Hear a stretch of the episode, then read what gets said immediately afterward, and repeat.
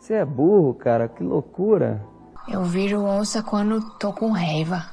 Isso aqui é uma porcaria! Oi, me chamo Thaís Aderi e este é o podcast Santa Reclamação de Cada Dia. Um lugar para reclamar de tudo, para desabafar e jogar pro mundo aquela raiva trancada aqui dentro, sabe? Porque a gente tem muito do que reclamar. E dependendo da sua reclamação, eu também vou reclamar de você, porque eu sou reclamona.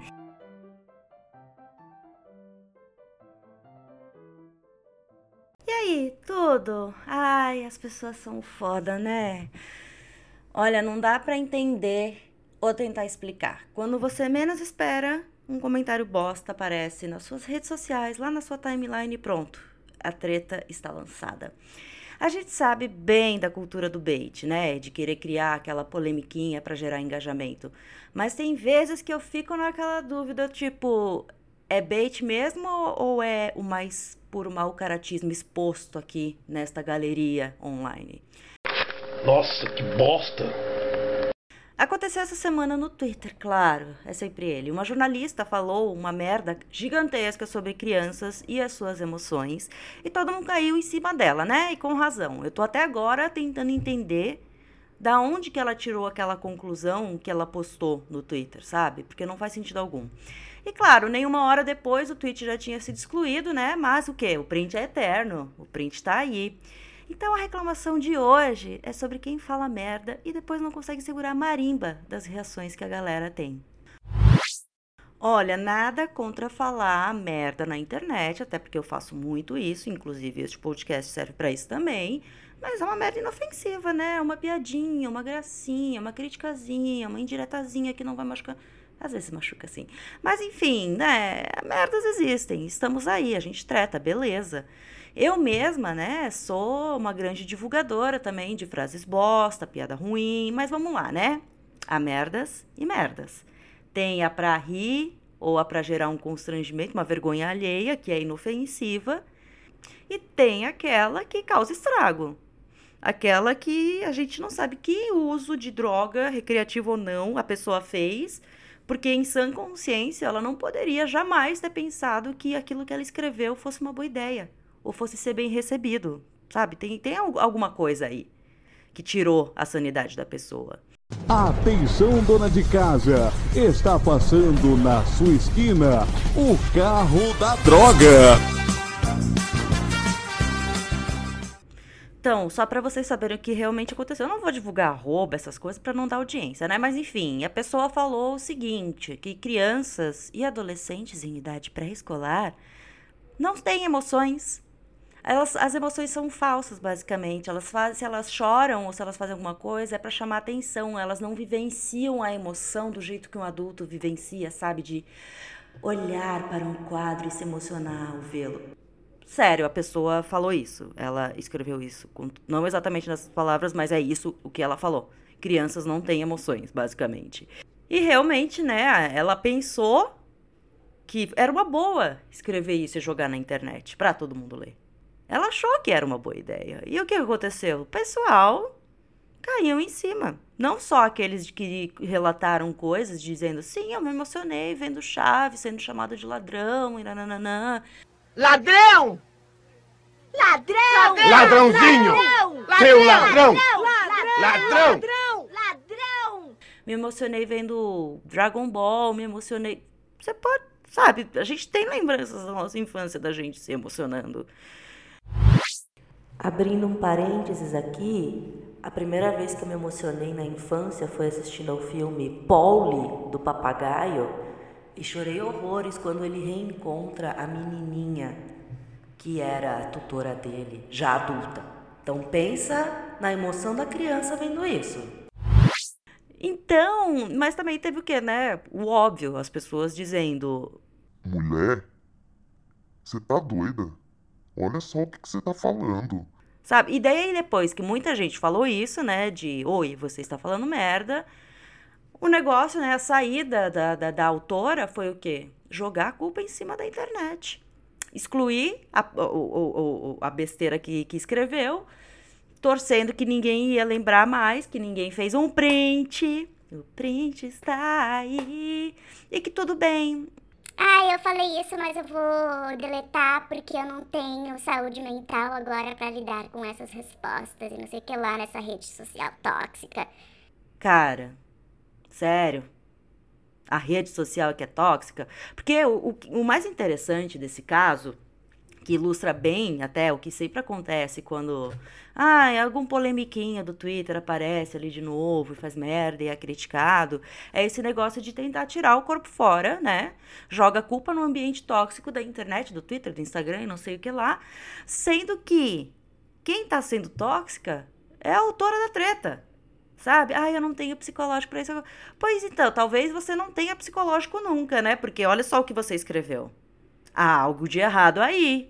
Então, é, é, é... Ai, eu fico puta com isso. Você jogou a treta no ar e você não quer segurar agora as, as consequências? Você não tem. Sério? Quer, quer, quer achar que não aconteceu? Quer, quer...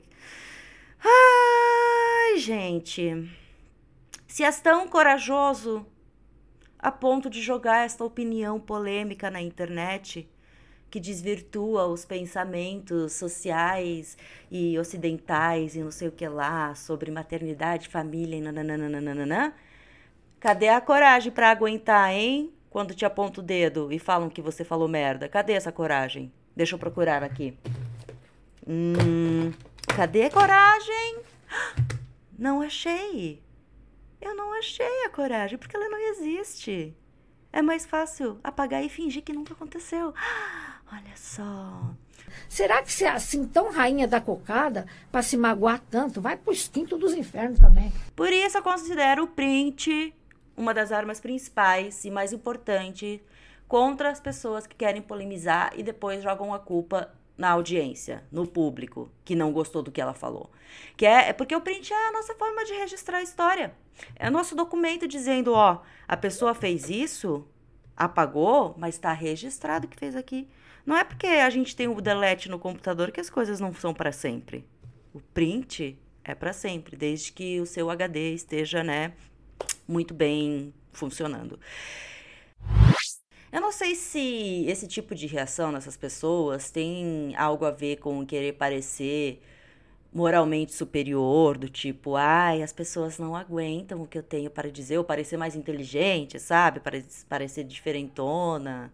Ah, eu, eu, eu, não sei, não sei. É, é, é um tipo de gênio incompreendido. Eu acho que eles se acham isso, um gênio incompreendido, sabe? Que, ai, ninguém reconhece que eu estou falando algo muito importante, porque não é importante, porque é uma merda. Então, sabe, tem, tem esse complexo aí. Mas essa galera que vive de polêmica besta, ela nunca olha para dentro de si mesma e se pergunta: será se eu sou cuzona? Não existe esse pensamento, né? Porque ela é perfeita. Ela é perfeita, nunca que ela diz está errado. São as pessoas que não entendem, é o ambiente que é tóxico. Então, sabe a autocrítica? Não tem. Sobra um amor próprio, que eu nem sei se isso é um amor próprio, eu acho que é narcisismo mesmo. E falta o semancol. Sobra a jocosidade de dizer, ai, ai eu sou tão blasé, as pessoas não. Ah, ah, ah. E falta o tapão na cara sobra a soberba, né, da pessoa se achar superior a todos os outros por causa da sua opinião bosta, que ninguém entendeu. Não é porque ninguém entendeu. É porque é uma bosta mesmo. Você falou uma grande merda, sabe? E falta o quê? É muito bom senso, que a pessoa não tem bom senso. Não tem. Porque se a pessoa tivesse bom senso, ela pelo menos diria assim, gente, apaguei, desculpa, estou lendo o que vocês disseram, realmente, pisei na bola, não sei o que lá, não sei o que lá. Não que a gente vá acreditar, né, nas desculpinhas de, de, de, de celebzinha e gente da internet, né? Tipo aqueles vídeos de youtuber chorando, pedindo desculpas. Mas sabe, que é, não seja mau caráter a ponto de jogar a culpa em cima das pessoas que te criticaram. Porque elas te criticaram com razão, fia. Você pode ter razão em outras coisas, mas nesse caso aqui específico, nesse tweet feito no dia 20 de setembro de 2022, você falou merda. Então que aguente essa marimba, sabe? Aguenta o rojão. E assumo meu erro. E vou errar muitas vezes. Porque olha só, a gente tá em pleno 2022.